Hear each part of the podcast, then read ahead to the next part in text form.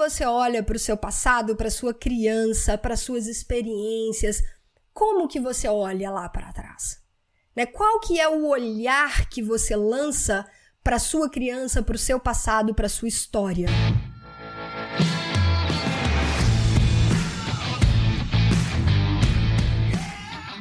Seja muito bem-vindo! Seja muito bem-vinda a mais um episódio do podcast Papo Cabeça. Aqui a gente bate altos papos profundos, sempre fazendo reflexões sobre a vida. Eu sou a Renata Simões, segunda temporada deste podcast, hoje, 27 episódio. Essa semana nós estamos conversando sobre o filme Pais e Filhas, que está no catálogo da Netflix. E hoje a gente vai falar de uma cena muito massa. Na verdade, a gente vai fazer uma relação entre duas cenas que acontecem em dois momentos do filme, né? Porque o filme, ele se passa é, fazendo esse paralelo. Eu, gente, eu não tenho a menor noção de como que é o termo técnico disso. Se, se, alguém souber, se alguém que gosta de cinema souber, até por curiosidade mesmo. Isso me veio na cabeça aqui agora, tá? Não tava na pauta nem nada, porque de repente se alguém souber, deixa nos comentários para mim lá no YouTube, é, ou aqui no YouTube, se você estiver assistindo esse podcast. Quando, quem gosta de cinema, né? Quando, quando a gente tem um filme ou uma trama que faz esse paralelo entre é, momentos passados e momento presente o tempo inteiro, eu acho isso muito interessante. Nada ortodoxa utiliza utilizou muito esse elemento, né? Eu gosto pra caramba disso. E o filme Pais e Filhos faz muito isso. Então, é porque isso no, vai nos ajudando a construir a narrativa que tá sendo contada, né? Na nossa cabeça. E isso me prende pra caramba em filme. Filme, minissérie. Porque vai e volta, né? Então você, enxerga o momento atual, aí depois você vai lá no passado e você entende o que, que aconteceu ali para que hoje, no momento atual, esteja acontecendo o que está acontecendo. Porque, cara, na nossa vida, muitas das coisas que acontecem no nosso momento presente é um reflexo de algo, de alguma situação que aconteceu no passado, e dependendo da forma como nós significamos esse ocorrido no passado, nós embasamos as nossas decisões, o nosso comportamento no momento presente, e a partir daí a gente começa a colher os nossos resultados. É por isso que eu falo tanto, vocês vão sempre me ver falando sobre isso, porque é aonde nós encontramos muitas respostas, é aonde está a chave de muita coisa. Na nossa história de vida, para quem acredita em outras vidas, as nossas histórias ancestrais e de outras encarnações também. Para quem não acredita, beleza? Dá uma olhadinha só na sua vida hoje, desde da sua infância, desde a sua gestação, que muitas aí tô falando de ciência mesmo, né? Muita coisa já começa a ficar armazenado pela, pelos seus sentidos, as suas percepções sensoriais, elas já vão começando a formar é, algumas verdades acerca do mundo desde esse momento onde seu sistema nervoso está sendo construído, sua mãe capta informações do meio, registra e você já está registrando através do seu sistema nervoso que está ali informação, e isso já vai acontecendo, que são as nossas crenças, né? Que constroem a forma através da maneira através da qual nós enxergamos o mundo ao nosso redor. Em processos, cara, em treinamentos presenciais, que saudade de treinamentos presenciais. Meu Deus do céu. Vai passar. Vai passar na hora que passar. A gente volta, né? Não só de participar, mas de ministrar também. Enfim, isso sempre é trabalhado, né? Pedaços da nossa história, a forma como nós significamos alguns acontecimentos e o que é mais lindo, cara, está ao nosso alcance voltar e ressignificar. A gente não consegue mudar o que já passou, mas conseguimos sim colocar um outro olhar, uma nova lente, dar um novo significado. E isso muda uma vida do momento presente em diante. Não do momento presente, do momento que você faz essa ressignificação para frente, você começa a construir uma história completamente diferente. E aí a gente vai falar sobre essa cena que traz esses dois paralelos entre um momento passado e o momento atual da Katie. E a reflexão que eu quero convidar, né, vocês para fazerem, pra gente fazer hoje, é a respeito das memórias da nossa infância. E o tanto que as memórias da nossa infância interferem na nossa vida adulta. E aí teve uma, uma cena que eu achei linda no filme e achei ela mais linda ainda, porque a beleza da vida ela tá nos momentos simples muitas vezes vivido em famílias, em família ou com amigos queridos, pessoas que a gente ama, né? O, o supra-sumo da vida, ele tá é aí, né? Ele tá aí. Da minha humilde opinião, né, gente? Tá? Não carrego verdades absolutas aqui. Divido, compartilho com vocês um pouquinho da minha visão de mundo. E, e aí a gente tem muitas memórias, né, da infância, todos temos. Independente do grau de desafios que cada um carrega, todos carregamos. Se a Renata, todo mundo tem desafio, todo mundo, todo mundo, cada um carrega a sua história, como diria a professora Erin lá em Escritores da Liberdade. Cada um carrega a sua história. Everyone has their own story. E é importante contar a nossa história. Então a gente vai fazer algumas reflexões acerca disso. A cena foi a seguinte: a Katie aprendendo a andar de bicicleta sem rodinha. Então, o momento que o pai tira a rodinha e leva ela para andar de bicicleta sem rodinha.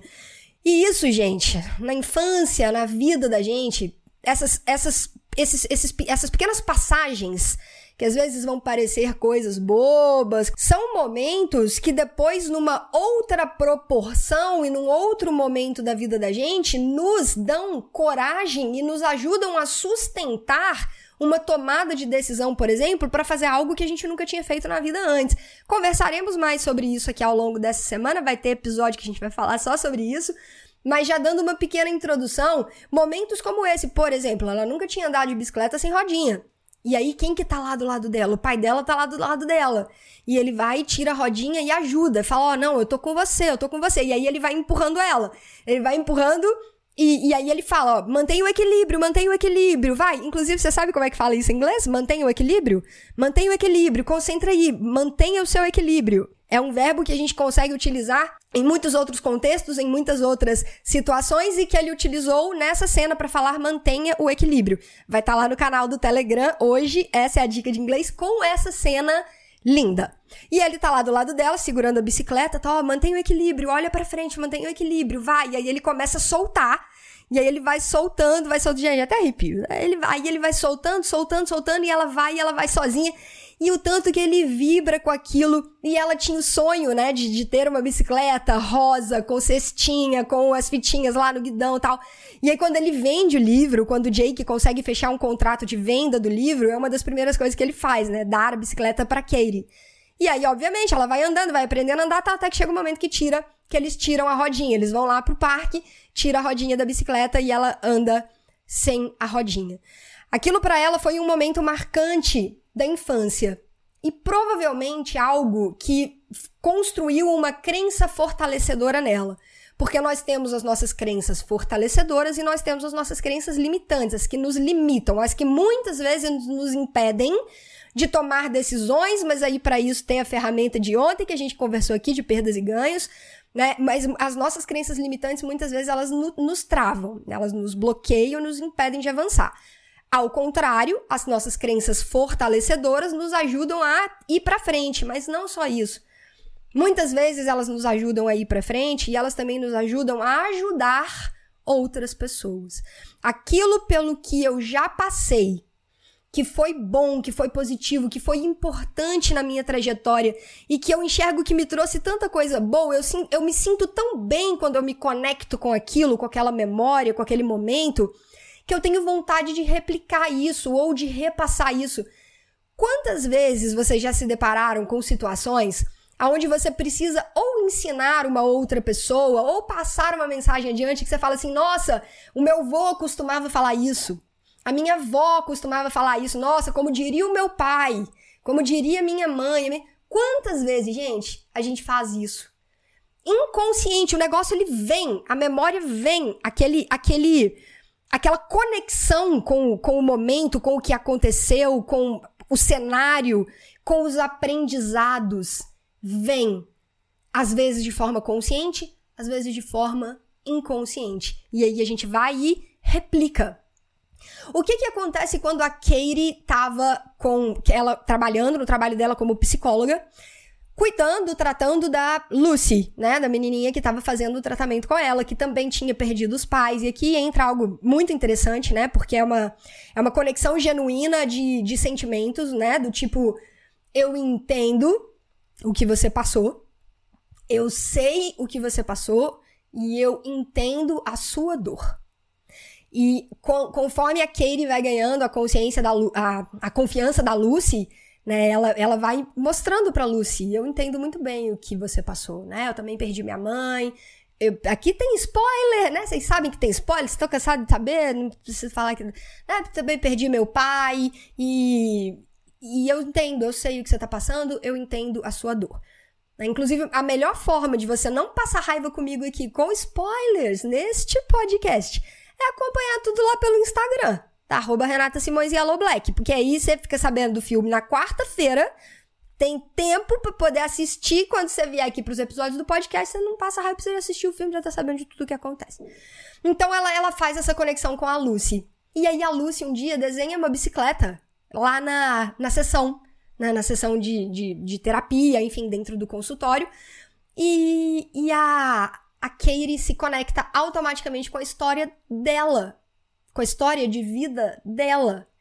E quando ela leva a Lucy pro parque para Lucy andar de bicicleta. Não sei se vocês repararam isso, se vocês fizeram essa conexão na cena.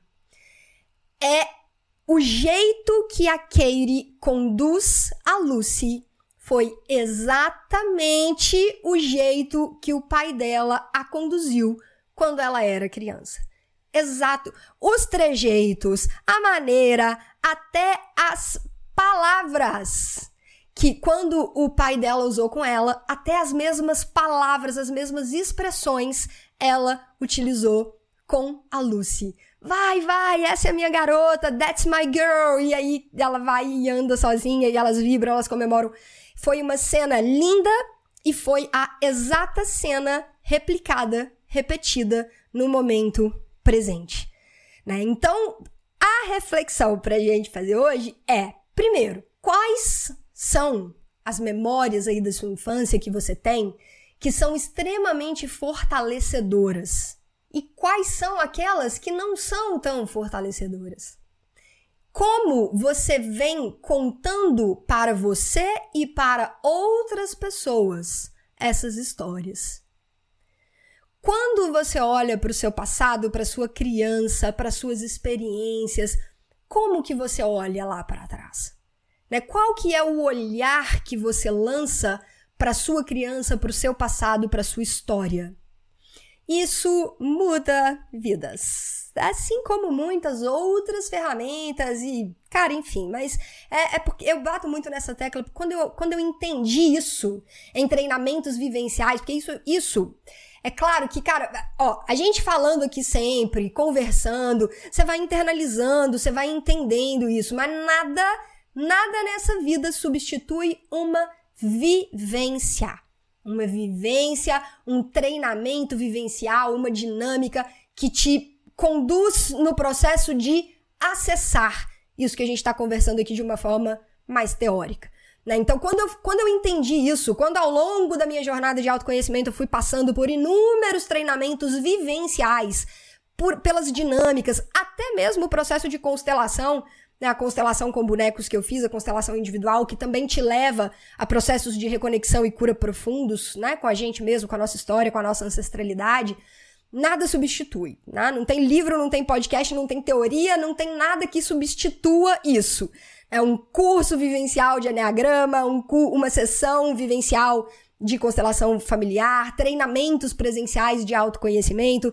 No treinamento Vida Disruptiva, que eu ministro, também a gente também tem ferramentas e, e momentos de acesso e de, e de construção desse, desse processo, né, onde eu vou conduzindo, enfim, as pessoas que estão ali no treinamento para este momento de acesso. Isso é lindo, lindo.